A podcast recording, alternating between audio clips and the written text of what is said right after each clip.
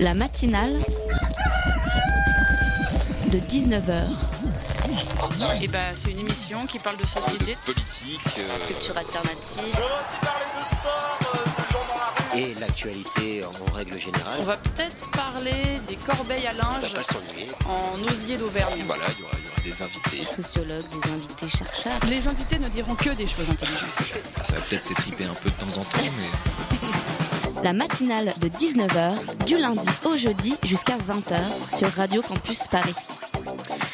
Dix ans, dix années que les émeutes des banlieues, comme on aime à les appeler, ont secoué la France.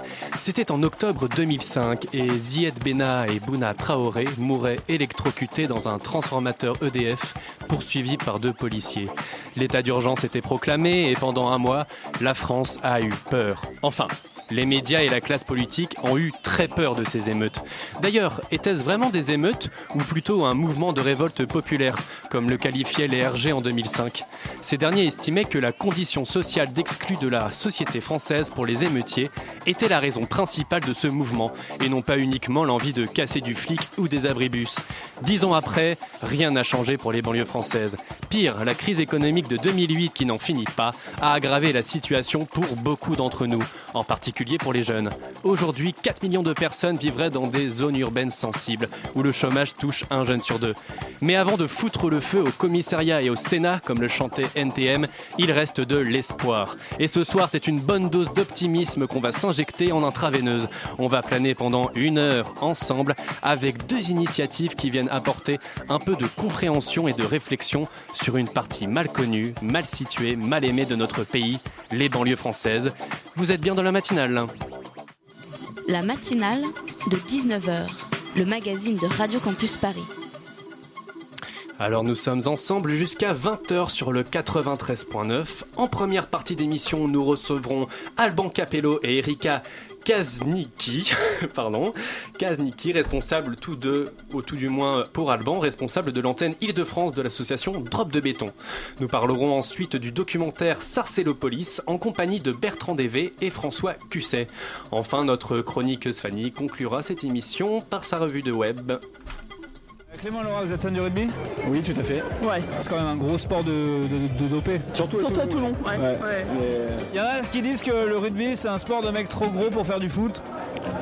Bah, c'est juste que le foot c'est de la merde, donc euh, ça sert à rien d'être gros ou pas gros pour jouer au foot. Et vous, vous êtes fan de rugby Ouais. Vous aimez quoi comme autre sport de merde, le ping-pong On est juste très humain. On respecte tout le monde, on accepte tout le monde. Même moi. Mais est-ce qu'on peut dire que je suis à 2-3 blagues de me prendre un grand coup de tête dans les dents? Non, peut-être juste un petit plaquage cathédrale histoire de dire j'ai pas fait exprès. Ah Bon, bah j'ai fait ce que j'ai pu avec les rugbyman. euh, en fait, ils sont trop gentils les mecs, on peut pas les énerver. Ça va vraiment être mieux que le foot. Je serai avec les joueurs de ping-pong. Alors, euh, vous aurez peut-être reconnu euh, les Parisiens qui parlent de rugby.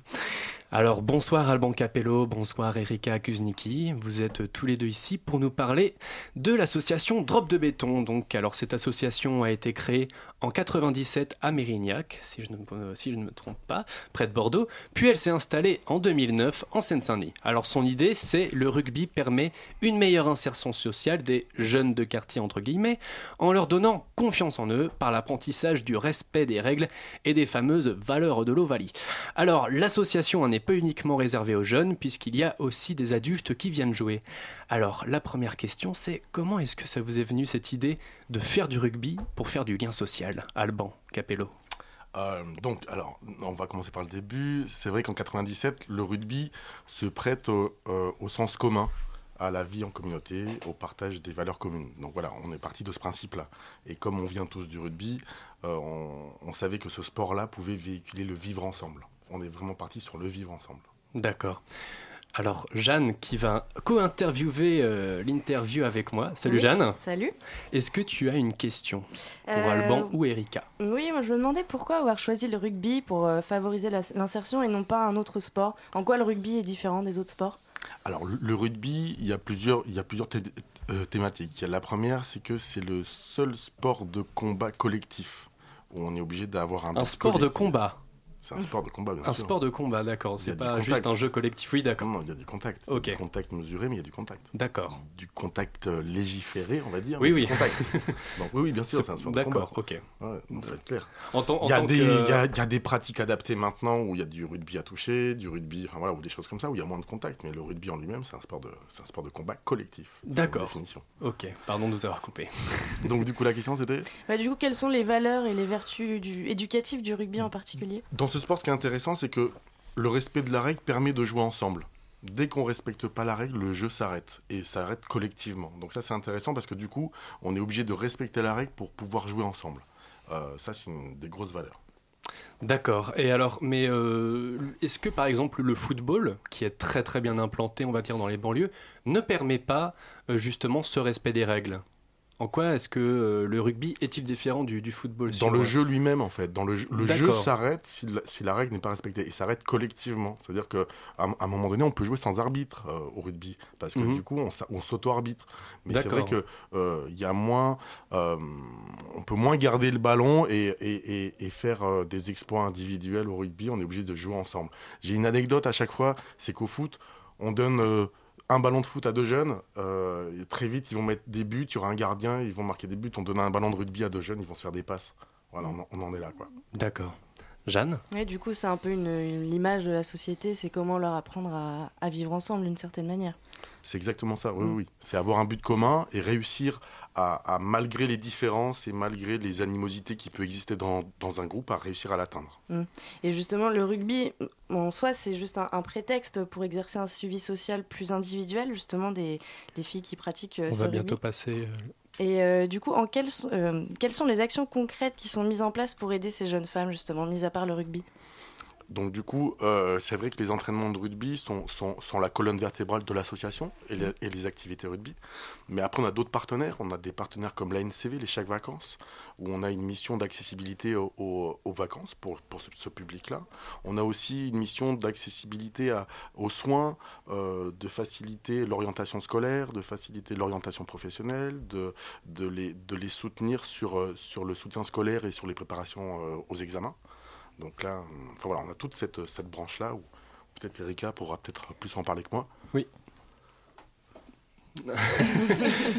Alors, euh, on- en attendant, on va peut-être euh, s'écouter un reportage, un reportage qui a été réalisé par Julien euh, à propos de cette association. Voilà, pour reprendre nos esprits, on revient dans deux minutes.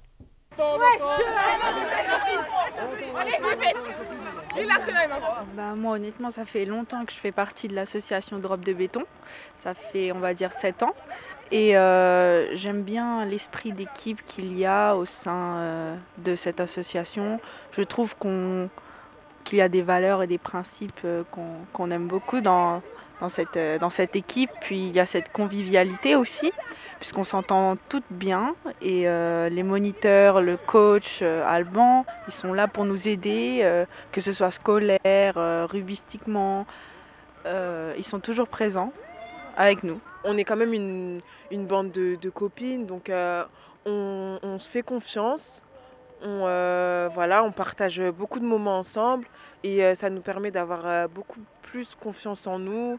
Ça nous permet de nous évader un peu, euh, d'être un peu, euh, d'être mieux avec les cours. euh, Enfin, parce que les cours, c'est, ça prend beaucoup de place dans notre vie, donc euh, quand on va au rugby, euh, on se sent mieux et voilà. Et euh, est-ce que vous faites victime de préjugés ou de clichés sur le, le rugby féminin euh? Bah oui, tous les jours. hein. Bah, à chaque fois qu'on dit qu'on fait du rugby, euh, ça étonne, vu qu'on est des filles, on n'est pas vraiment, euh, n'a pas vraiment la carrure d'un rugbyman, donc euh, ça étonne toujours. Mais il faut savoir que les gens, dès qu'ils nous voient à, l'œuvre, c'est totalement différent. Ils sont même, ils préfèrent même après le rugby féminin que le rugby masculin, donc voilà. Et merci Julien pour ce, pour ce petit reportage. Alors euh, maintenant qu'Erika a repris ses esprits, euh, peut-être que tu peux un peu nous parler de ta place dans Drop de béton. Donc euh, tu nous as dit que tu étais bénévole, enfin hors antenne, tu nous as dit que tu étais bénévole donc dans l'association. En quoi ça consiste le bénévolat? Bah, ça a commencé par des choses très très simples, ne serait-ce que d'aller chercher les filles ou de les ramener après les entraînements. D'accord, juste, voilà. voilà. Je- bah, au départ, hein, j'ai fait que ça. Et euh, c'est vrai qu'on n'a pas l'impression de faire grand chose, Mhm. parce que ça prend pas non plus euh, beaucoup de temps. Et on se rend compte que si, parce que c'est ce qui permet aux filles de pouvoir venir, en fait. Tout simplement. Et puis petit à petit, ben, euh, comme je suis euh, enseignante, j'ai commencé à, à proposer mon aide pour le soutien scolaire quand on faisait des séjours pour réviser le bac ou le brevet. Et puis. euh, Ça aussi, ça fait partie des missions de Drop de béton, c'est-à-dire un soutien scolaire. Ça, ça fait partie des missions de l'association euh, Alban? Bien sûr, et puis c'est Ouais. surtout que les missions sont, sont arrivées au fur et à mesure euh, en- entre l'offre et la demande. quoi. C'est-à-dire que nous, on est arrivé dans le D'accord. 93 en tant qu'éclaireur un petit peu de l'association, et après, nos pratiques ont évolué selon les besoins. C'est surtout ça. Ok. Jeanne Euh, oui, donc euh, depuis 2012, il y a des ateliers d'initiation qui sont mis en place dans les, dans les établissements scolaires. Euh, et j'ai lu que les filles se sont senties tout de suite beaucoup plus concernées que les garçons, elles- alors qu'a priori c'est un sport qui est, qui est plutôt masculin.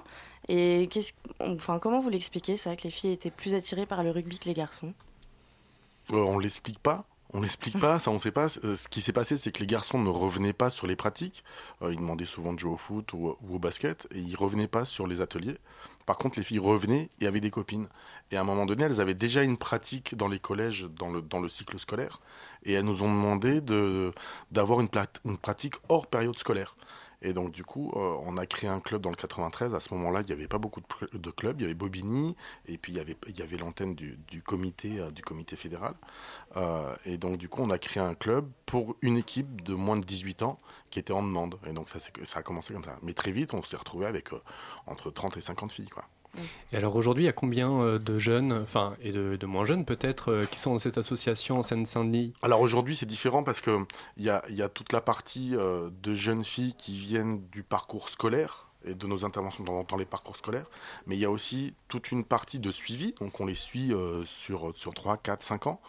Et maintenant, on, on travaille aussi avec, le, avec Compétences Emploi Mhm. sur de l'insertion professionnelle pour un public plus âgé, euh, décroché de toute structure sociale. Ou, euh, enfin, En- voilà. En fait, on peut dire que cette association, c'est un peu euh, une sorte de plateforme pour, euh, comment dire, pour cap- pas capter les jeunes, mais pour en, ensuite peut-être leur redonner confiance en eux et les orienter ensuite vers des plateformes d'emploi ou de, ou de. Alors les orienter des- non, des mais par contre de travailler avec les plateformes, oui. D'accord. Euh, c'est exactement ce qu'on fait. Sur le projet de compétences emploi, on travaille sur euh, la redynamisation des groupes. Quoi. Ok. Et euh, justement, Jeanne. donc cet accompagnement euh, vers l'emploi, ça s'appelle Transformons l'essai. Est-ce que c'est ça dont vous parlez? Ça. Vous pouvez nous en dire un peu plus? Comment ça se passe exactement Alors, c'est un projet qui existe à Sevran depuis maintenant, depuis maintenant euh, trois ans. Euh, c'est avec compétences emploi et l'idée c'était de faire un groupe de jeunes filles d'entre 10 et 15 jeunes filles suivies à l'année avec deux à trois entraînements par semaine et parallèlement un parcours de remise à niveau avec un EDI, ça s'appelle un espace dynamique d'insertion et ensuite parallèlement aussi plein de périodes de stage euh, avec une trentaine de partenaires entreprises où là ça pouvait débaucher du coup euh, sur, euh, sur un emploi, sur un stage, sur une formation, enfin voilà. Et c'était sur une durée de, de 10 à 12 mois. Très bien. Ben, merci Alban. On marque tout de suite une petite pause musicale et on revient après.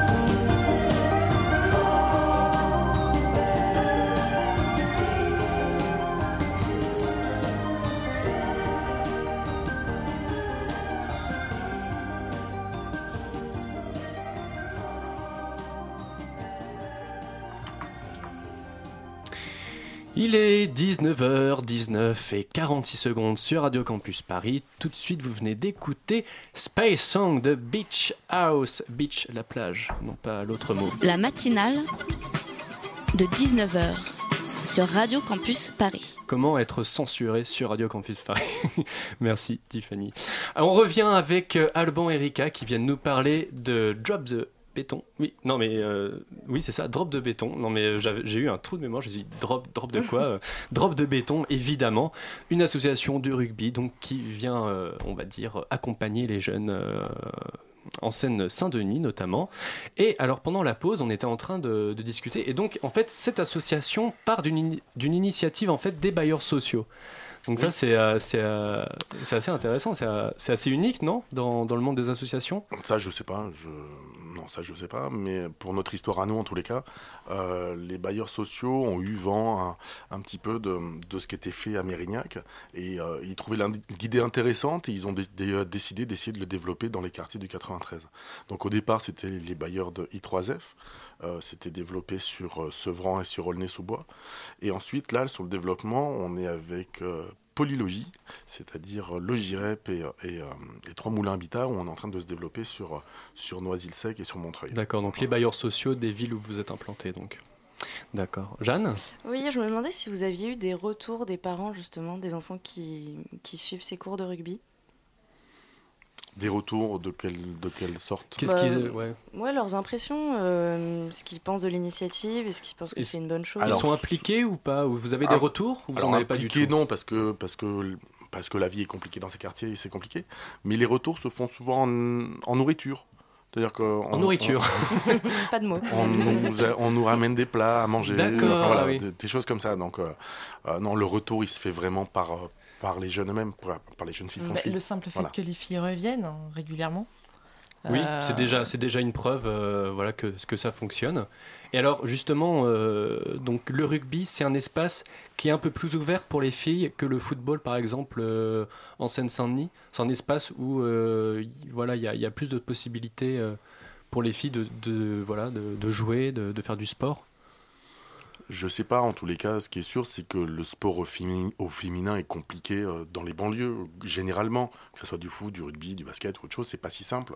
C'est pas si simple. euh, Enfin voilà, sur l'offre, sur la demande, sur les possibilités de le faire, sur les infrastructures Oui, sportives. tout simplement, c'est Enfin, pas voilà, simple d'avoir un terrain de rugby, Donc, oui. euh, donc voilà, c'est compliqué de faire du sport. Mais alors, tu disais que le regard changeait sur les filles euh, Oui. qui faisaient euh, du Oui, rugby. oui, oui, bien sûr. Les filles qui font du rugby dans, dans les quartiers, euh, bah, forcément, le regard change sur ces filles-là. C'était quoi Euh, avant on les, Un peu on les méprisait euh? Avant, je sais pas, mais c'est sûr que ça devient, ça les aide à s'affirmer en tous les cas. D'accord. Donc voilà, sans, euh, loin de là d'être des garçons manqués, c'est pas ça l'idée, mais, mais par contre, des filles affirmées, ça c'est sûr, quoi.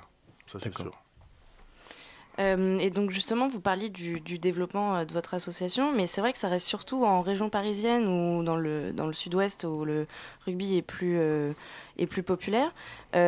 Comment ça se fait qu'il n'y ait pas plus de, clubs qui s'ouvrent dans le reste de la France Parce qu'on voit avec la Coupe du Monde, il y a un engouement particulier, mais une fois la Coupe du Monde terminée, voilà, le- les, initiatives ne se mettent pas en place. Comment vous expliquez ça?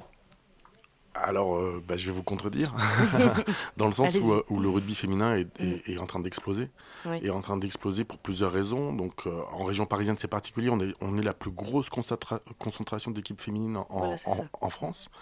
Et puis, il y a un fait nouveau, c'est qu'en 2016, le rugby A7 rentre aux Jeux Olympiques, et y compris le rugby féminin.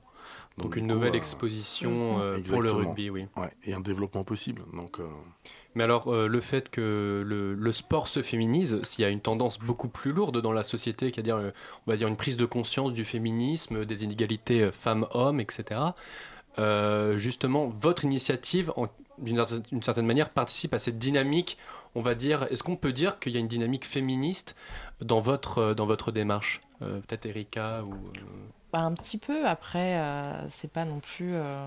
c'est pas l'idée première, quoi. Mais. Enfin. féminisme, ça m'embête un peu. C'est une place, tout simplement, quoi. Justement, il n'y a pas besoin de parler de féminisme parce que maintenant, cette place, elle existe. C'est... Puis nous, on prétend rien. On veut juste être là, venir jouer, euh, passer des bons moments ensemble. euh, apporter notre petite contribution, euh, point barre, quoi. Il y a pas, je pense pas qu'il y ait cette recherche-là derrière. On est vraiment, on, on est plutôt sur l'émancipation. Ouais, Euh, mais l'émancipation, Oui. qu'elle soit masculine ou féminine, enfin voilà, on est sur l'émancipation de jeunes qui Mm, doivent mm. à un moment donné prendre confiance et prendre le pouvoir sur leur vie. On est vraiment là-dessus. On est- D'accord. On, on est là-dessus. Ok. Jeanne, tu avais peut-être une, une dernière question, une autre question tout simplement, parce qu'on va, on a plein de questions encore. Euh, oui, j'ai plein de questions.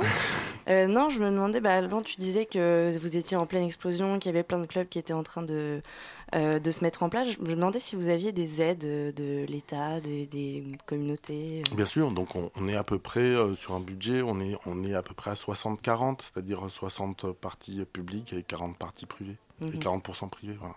C'est est- gratuit, euh, les, les jeunes donnent. euh, Enfin, il y a une cotisation, je ne sais pas. C'est comme un club de Alors, sport? Non, pas on, du tout. on- on essaye d'être le, le plus, le plus gratuit possible Oui. et quand on leur demande quelque chose, c'est juste pour l'implication symbolique. D'accord. Euh, mais voilà, on, on reste dans, on reste dans de la de l'accessibilité, ouais.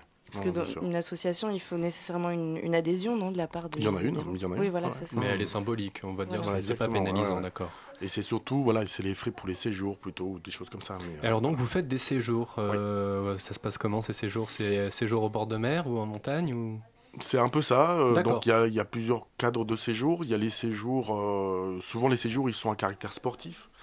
Et, euh, et après il y a l'autre partie du séjour où, euh, où c'est sportif et, euh, et soutien scolaire. Donc là on, on, a, on va souvent en baie de Somme où on a un super endroit et on peut faire du char à voile, du rugby sur la plage et travailler le soutien scolaire le matin. Donc c'est- quand même pas mal. L'été ou les, enfin, les vacances scolaires en général Enfin voilà, les vacances, ouais, les vacances scolaires en général et on part en général à 15-20. Donc euh, donc c'est pas mal.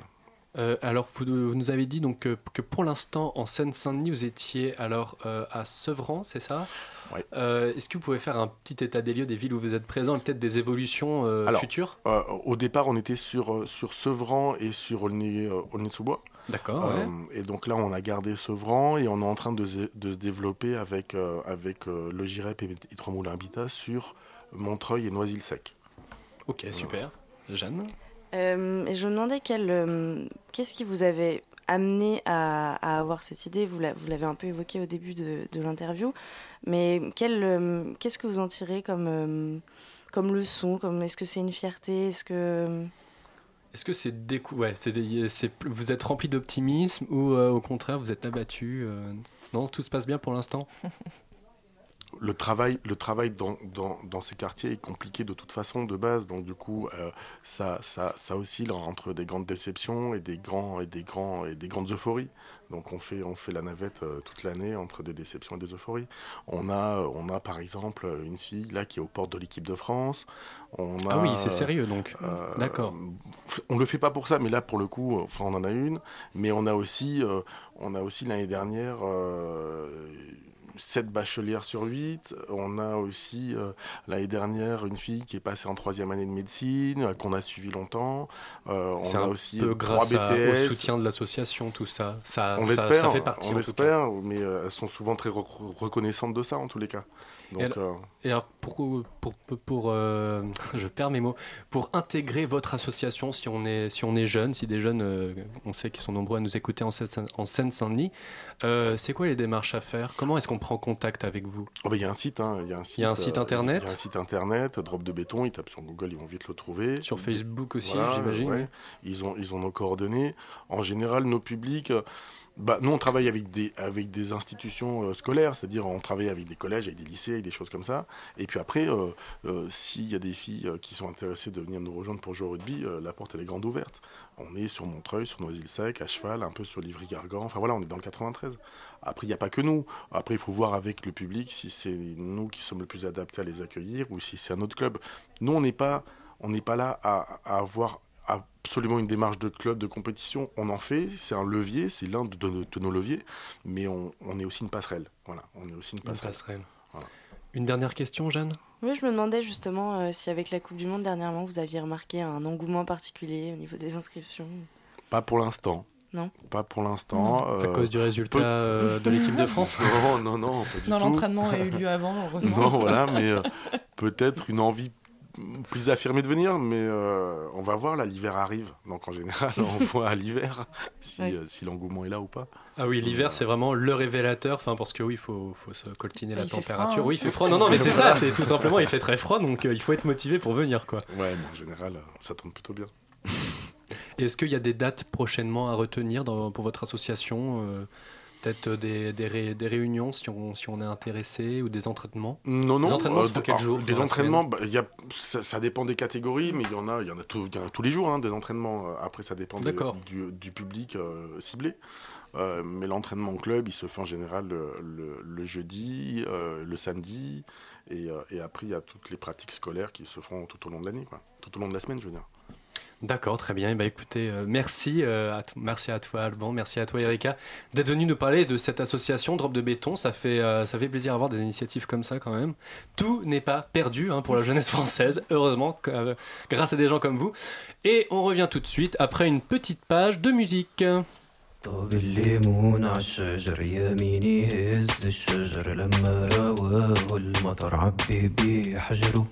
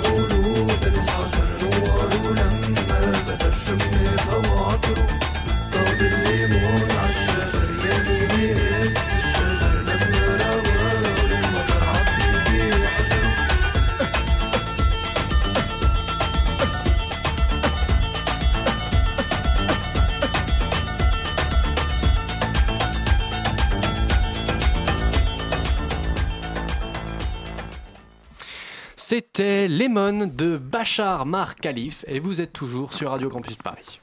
La matinale de 19h du lundi au jeudi jusqu'à 20h sur Radio Campus Paris.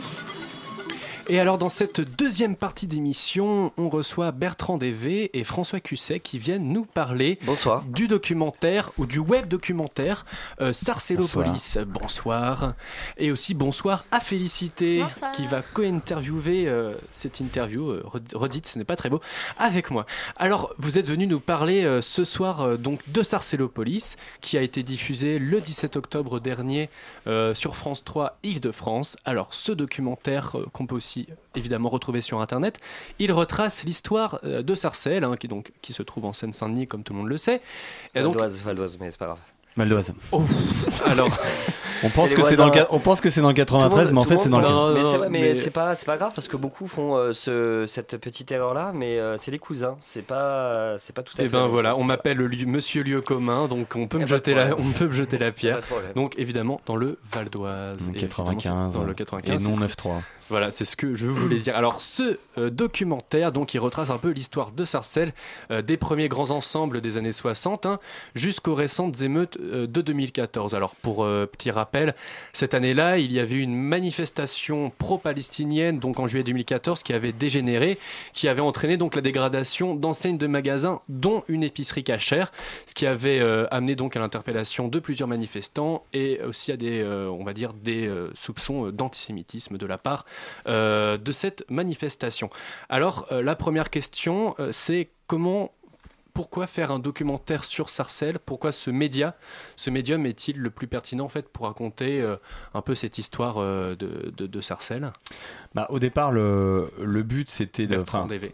Au, au départ, c'était euh, suite à une résidence qui avait été faite euh, de Sébastien Descarahed, le, le co-réalisateur euh, avec qui on a réalisé ce documentaire, euh, qui s'était intéressé au sujet des banlieues euh, et notamment Sarcelles parce que c'était une ville symbole. Et euh, suite à cette résidence et un livre euh, qui était sorti qui s'appelle Gueule, d'Hexagone, euh, le projet du web documentaire Sarcellopolis est né. Et, on voulait ça, Sarcelles ça nous intéressait parce que c'était justement une ville symbole des grands ensembles mais c'était surtout une ville laboratoire qui était qui était euh, représentative de, de pas mal de, de courants, euh, de, de tendances que Oui, là, on la- retrouve au niveau on national. la surnomme des fois la petite Jérusalem. hein. Alors il y a la petite si Jérusalem, il y a la petite est- Gaza, euh, le, le quartier juif on le nomme le- la petite Jérusalem, euh, Oui. le quartier musul- certains quartiers musulmans euh, appellent ça la petite Gaza ou se revendiquent la petite du- Gaza. Donc en, en tout cas c'est une ville qui a, qui a des identités culturelles très très fortes. Il y a plus de 90 communautés euh, à Sarcelles pour 60 000 habitants. Donc euh, vous imaginez la, la Le melting diversité, pot, oui. le melting pot que ça peut être. Donc euh, voilà. Alors Félicité, tu avais une question, c'est Oui. ça? Alors, euh, j'ai cru lire que vous avez tiré le nom de votre documentaire du roman Sarcellopolis euh, de l'écrivain Marc Bernard. Comment ce livre vous a inspiré, en fait?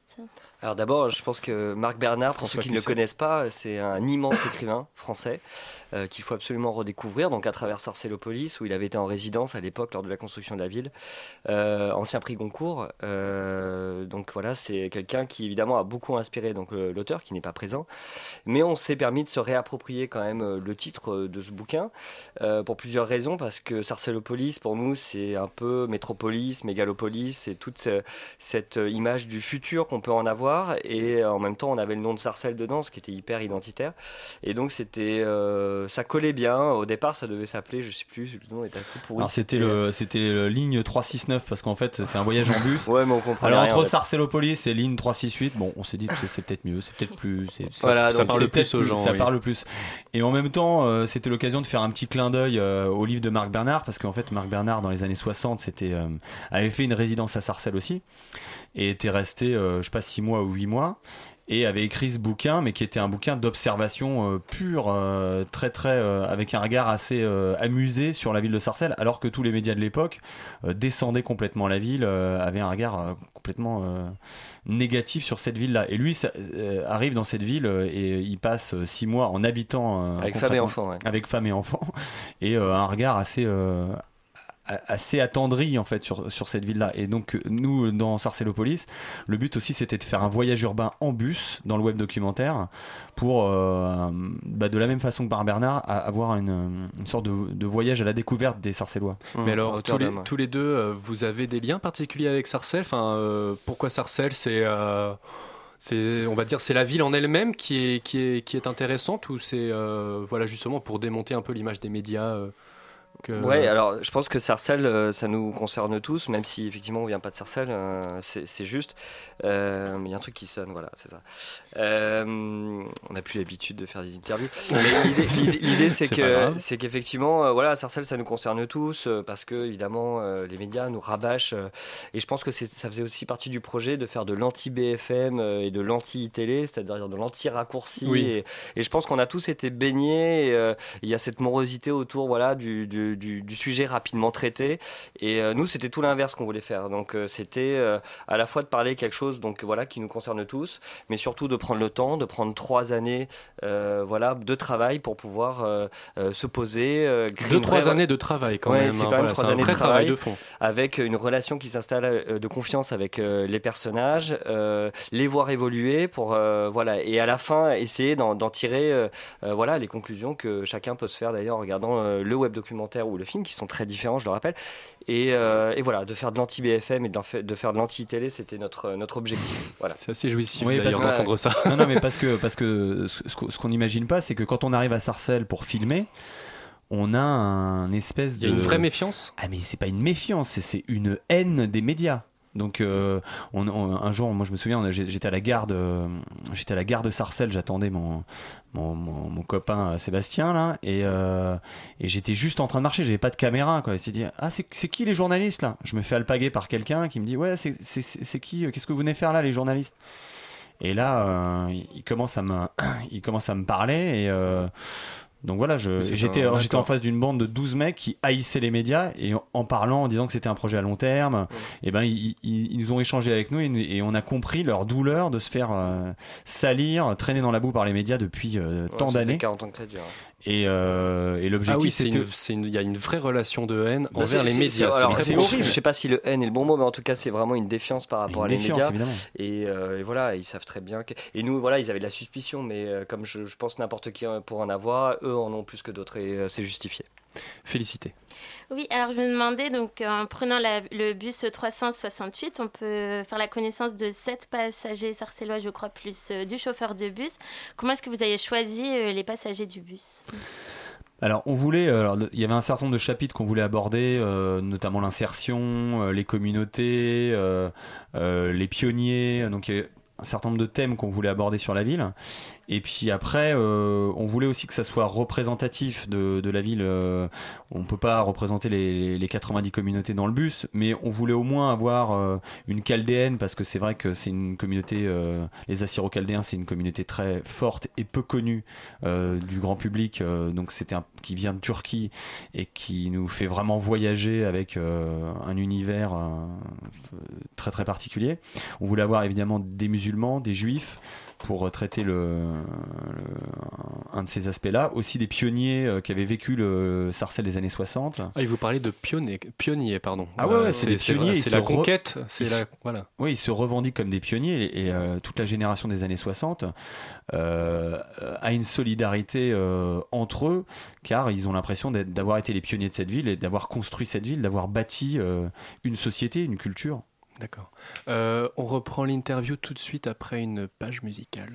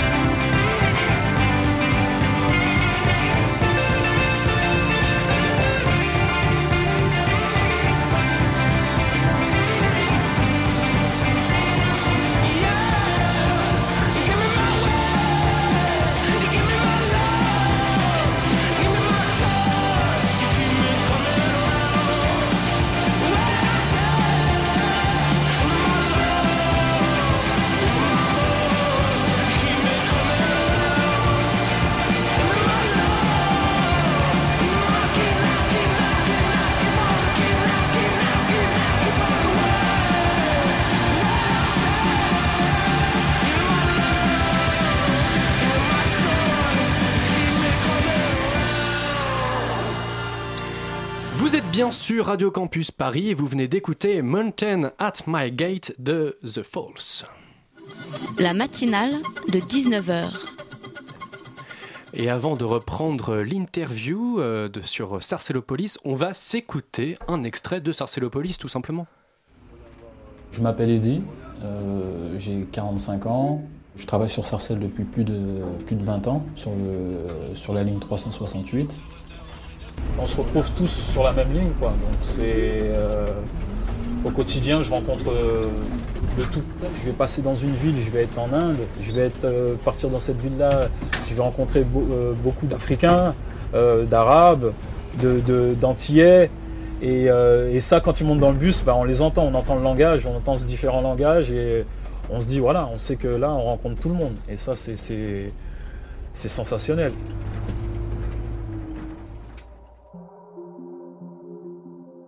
Donc moi, bah, je suis né en Guadeloupe. J'ai été scolarisé euh, au pays euh, jusqu'à l'âge de ouais, 6-7 ans. Donc euh, mes parents sont, venus nous, chercher en Guadeloupe pour nous ramener en métropole.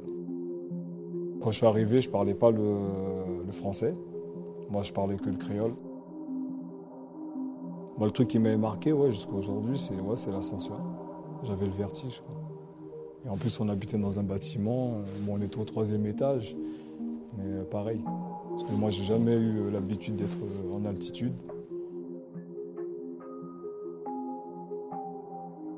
L'intégration, s'est quand même faite assez rapidement, parce que Sarcelles, c'est une ville pleine de diversité, donc il y y, a beaucoup de communautés. J'avais jamais vu de blanc, moi. Moi, je découvrais le blanc, je découvrais l'arabe, je découvrais. Euh, voilà, et après, je découvrais d'autres blacks euh, comme moi. C'est là que j'ai commencé à, comprendre que euh, ben, les gens venaient d'ailleurs. Sarcellopolis, hein, que vous pouvez euh, regarder sur internet. Euh, voilà, c'est un peu un hymne à la diversité là, et à aimez-vous les uns les autres. Euh, Félicité, toi, tu, tu avais une question notamment sur euh, voilà, c'est la fierté d'être, de vivre à Sarcelles. Euh, donc en faisant la connaissance des différents passagers donc dans le bus, euh, tout âge confondu, on se rend compte que de Bambi, la lycéenne, à Monsieur Belkacem, retraité, tous les habitants sont vraiment fiers d'être sarcellois. Et comment est-ce que vous pouvez expliquer cet attachement euh, à la ville? Bah, c'est vrai que la, la notion de pionnier euh, dont on parlait tout à l'heure, euh, ils se sentent vraiment habités par euh, l'âme sarcelloise, en- entre guillemets. Quoi. Et, et toute cette génération euh, des années 60. euh, C'est mais- pas une simple cité dortoir, c'est Ah plus non, que non. ça. Ça a été, ça a été conçu comme une cité dortoir, mais rapidement les, les- les habitants se sont réappropriés la ville et en ont fait une cité à leur image, quoi. Et étant donné que c'était une cité de, qui était habitée par des gens qui venaient de, de- de toutes les origines du monde, bah, la diversité a été en gros le, le fondement de cette ville, quoi. Et l'habitat collectif. Et alors, euh, en 2014, donc on évoquait un petit peu ces, ces émeutes, hein, entre guillemets, évidemment. Euh, Est-ce que Sarcelles, euh, c'est une zone, c'est une zone, c'est une zone de guerre? Enfin, évidemment, ce n'est pas une zone de guerre. Une no-go zone. C'est une no-go zone, comme dirait Fox News. Euh, Est-ce que ça, c'est juste un cliché? Ou euh, au contraire, ça se passe très bien à Sarcelles il y a, il y a une- On a une vision déformée de la réalité? Je pense qu'il faudrait. euh, C'est dommage qu'on n'ait pas un Sarcellois avec nous euh, qui nous raconte ça parce que. Non, non, mais franchement, euh, il n'y a pas grand chose à dire sur le sujet. Il n'y a, pas plus de problèmes euh, qu'ailleurs. Et même, je pense qu'il y en a moins qu'ailleurs euh, parce que si euh, on essaye de faire un, ratio, justement, ces 90 communautés-là euh, qui vivent euh, quand même dans une euh, certaine paix. hein, euh, après, il y a de la méfiance peut-être qui s'est installée au fur et à mesure des années. Mais allez dans n'importe quel autre pays du monde, euh, vous mettez ces mêmes communautés-là euh, à côté, euh, ils s'entretuent. Oui, voilà, ça, ils s'entretuent. Aujourd'hui, euh, Sarcelles, c'est un exemple euh, d'un système qui fonctionne plutôt plutôt bien compte tenu du contexte. Aujourd'hui, ce, ce que nous, on a remarqué sur le terrain, c'est qu'il y a un gros décalage entre l'image médiatique de Sarcelles, effectivement, qui est présentée comme une no-go zone, et la réalité du terrain. Je veux dire, euh, nous, on, arrivait avec du matériel, on se baladait dans les rues, on n'a jamais eu un problème. Quand on expliquait les choses aux gens, il n'y a jamais eu de soucis. Comme partout. hein. Donc on, on a, on a vraiment euh, pas ressenti ça du tout. euh, pour- et on n'est pas resté 15 jours. Quoi. On, a, on a tourné pendant deux ans et demi. donc, euh, Oui, oui, donc euh, voilà, il y a un petit peu plus de légitimité qu'un simple direct de On- BFM. on, non, on, a, on a pu, on a pu passer à côté, hein, mais, euh, voilà quoi. Deux ans et demi, c'est beaucoup quand même. Félicité. Oui, en rencontrant par exemple Monsieur Belkacem, euh, donc le Français d'Algérie arrivé dans les années 60, ou Michel, euh, le Guadeloupéen euh, de 39 ans, on ressent quand même une nostalgie d'une belle époque ou d'une cohabitation qui était plus facile auparavant. Comment est-ce que vous pouvez expliquer ça? Bah, c'est ça en fait, il y, a, il y a plusieurs générations, mais même ça, ça date d'il y a 30 ans. hein. La génération des années 80 euh, est encore fière de sa ville parce qu'ils ont, ils ont encore. Ils ont encore vécu euh, le vivre ensemble, euh, le côté positif du vivre ensemble et, le, fait que la diversité soit une richesse et qu'on aime, la vivre. Et petit à petit, euh, ben, les liens se, sont un petit peu distendus entre les communautés. Les gens ont commencé à se regarder en chien de faïence. Ou alors euh, l'action des politiques euh, a pu aussi éloigner les, les gens des uns des autres en, en créant certaines fois des jalousies. euh, donc le politique a aussi joué son rôle là-dedans. Mais voilà, on est dans une société qui est de plus en plus individualiste aussi, donc c'est un peu la, la, enfin, la, la marge de l'histoire. De, de, de- Mais ça de- fait du bien de voir que voilà, il- on- la- le choc des civilisations n'aura pas lieu. hein, voilà, au moins à Sarcelles. Euh, Bah, on voilà, espère, ouais, on non, mais espère. Non, non, mais, euh, il, faut, ne faut pas sombrer dans ce pessimisme. On a, on a beaucoup discuté du coup, on a fait un débat aussi sur France 3 après le documentaire qui s'appelait l'Afterdog, enfin bref, et on a beaucoup posé aussi la question de, euh, aux jeunes notamment comment ils imaginaient leur, vie- leur ville dans 20 ans. Et souvent euh, ils nous le disaient, bah, nous on, aurait, on imaginerait notre ville plus tard comme elle a été il y a 30 ans. Euh, je pense que toute cette partie qu'on voit dans le documentaire et qu'on vous invite à découvrir, ça avait l'air d'être vraiment une super période. Et alors justement, ce documentaire, on peut le retrouver sur euh, la plateforme Spicy. Alors C'est oui, on avait une petite annonce à faire. Voilà, euh, sur la plateforme. C'est une plateforme de VOD. hein, Alors ouais, en fait, alors da- c'est vrai que euh, donc c'est un documentaire, euh, donc euh, on, on- faut dire merci quand même à France Télévisions qui nous a quand même permis et aidé à le faire. Euh, donc voilà, mais c'est vrai qu'on a une petite annonce là, c'est que euh, voilà, on, on est des gros fans avant tout d'une nouvelle plateforme euh, documentaire avec certainement les meilleurs documentaires du moment euh, qui existent exclusivement sur internet, euh, sur une plateforme qui s'appelle Spicy. Euh, voilà, et, euh, et donc on est hyper fiers d'avoir euh, Sarcellopolis qui sera défendu donc par Spicy en SVOD. Et puis après, évidemment, on a fait un documentaire radiophonique avec France Culture, là aussi, euh, une excellence éditoriale qui est, euh, qui, est, qui est vachement approuvée et puis qui nous a encouragé aussi à faire les choses différemment. Et, et puis voilà, et puis le film interactif à retrouver sur sarcellopolis.com. Les trois sont très différents, ils se complètent les uns les autres. Et même, je peux, on peut même Eh rajouter une exposition à la Gaieté Lyrique euh, Mm. qui va durer jusqu'en décembre. Donc allez En vous tout balader là-bas. toutes les informations sont disponibles sur Internet. Bien sûr, ouais. Voilà, et on encourage tout le monde à aller voir ce, ce super documentaire donc sur la plateforme Spicy. Bah, merci à vous, hein, François Cusset et Bertrand Dévé, d'être venus nous parler Merci de votre euh, documentaire Sarcellopolis. Et euh, tout de suite, une, après une petite virgule, euh, on passera à la chronique de Fanny. La matinale de 19h. Le magazine de Radio Campus Paris. Du lundi au jeudi jusqu'à 20h. Et tout de suite, euh, c'est Fanny et sa superbe chronique qu'on va écouter. Salut Fanny. Salut Alors le ce qu'il s'est passé sur le web que vous pourriez replacer lors d'un dîner très très chiant, je vous rappelle le concept, vous êtes coincé avec un moche de Tinder à un dîner chiant, hein, parce qu'en plus d'être moche, il est, il est con. Et donc euh, il faut meubler cette conversation horrible et, et- et sauver votre vie hein, de la même façon. Et pour ce faire, j'ai pioché différentes informations sur le web qui sont absolument merveilleuses. La première, c'est la révélation de la semaine. Vous vous souvenez de l'histoire de la robe? La robe, La robe euh, qui était avait bleue agité ou, euh, voilà, les réseaux sociaux, on la voyait soit blanche ou or, Oui, blanc, soit noir et bleu. Ah oui. Hein, donc la réalité, c'est qu'elle est noire et bleue. Moi, je n'y crois pas du tout. Je crois à la théorie du complot, mais ça, c'est une autre histoire. Une étude américaine euh, a, a prouvé que l'activité cérébrale était plus intense chez ceux qui la voyaient blanche et or que chez les autres. Donc voilà. Donc ceux qui la voient noir et bleu, même si c'est la vérité, vous êtes de gros cassos, tout simplement, puisque nous, hein, ceux qui la voyons euh, blanche et or, euh, nos aires qui impliquent la, la gestion des, des, des informations visuelles, l'attention, la prise de décision est beaucoup plus développée que la vôtre. Donc voilà, remettez-vous en question. Ensuite, la boulette de la semaine, c'est euh, le cadavre d'une femme qui a été confondue avec une décoration d'Halloween aux États-Unis. Ah. Comme c'est dommage. Oui, parce qu'aux États-Unis, voilà, c'est la grande période d'Halloween. Chacun décore sa, maison. Il y a même des concours de, de déco de maison dans les quartiers. Et dans l'Ohio, il y avait une, une femme morte accrochée à un grillage et euh, qui a été prise pour une décoration d'Halloween quelques temps, jusqu'à temps que quelqu'un se rende compte qu'en fait c'est une, une vraie dame. Voilà, une pensée à cette dame. On vous embrasse, madame. Aux États-Unis, une fois de plus. Tout à fait, dans l'Ohio. Ensuite, la détresse de la semaine, on la voit dans les yeux des sad dads. Qui sont-ils Euh, Ce sont ces pères qui accompagnent leurs- leurs enfants, leurs filles au concert de One Direction et qui sont en dépression, en situation de détresse sociale euh, la plus totale, hein, finalement. C'est le projet foot de la, la photographe américaine Angelina Castillo qui en a fait une compile vidéo. hein. Les photos dataient d'il y a quelques temps déjà. Et là, elle a compilé ça dans une vidéo absolument merveilleuse. Euh, voilà, ça fait un peu du bien finalement. Ça fait relativiser sur sa propre vie. On se sent bien à, à- à ne vrai que pas être quand on voit leur regard, ils ont l'air désespérés. Complètement. Et ça, c'est l'amour. Mon petit pote, voilà. Ensuite, L'amour là, pour ses enfants. Exactement. La récidiviste de, de la semaine, c'est Enjoy Phoenix, hein, la youtubeuse beauté. Vous vous en souvenez Il y a quelques semaines, elle avait lancé une chaîne de cuisine. Elle avait pompé une recette sur un site canadien et elle avait conseillé aux gens de, de faire cuire son gâteau à 300 degrés Fahrenheit. Oups Donc du coup, toutes les, les cuisines ont cramé, inévitablement. Et là, elle a un nouveau conseil hein, dans son domaine de prédilection cette fois-ci.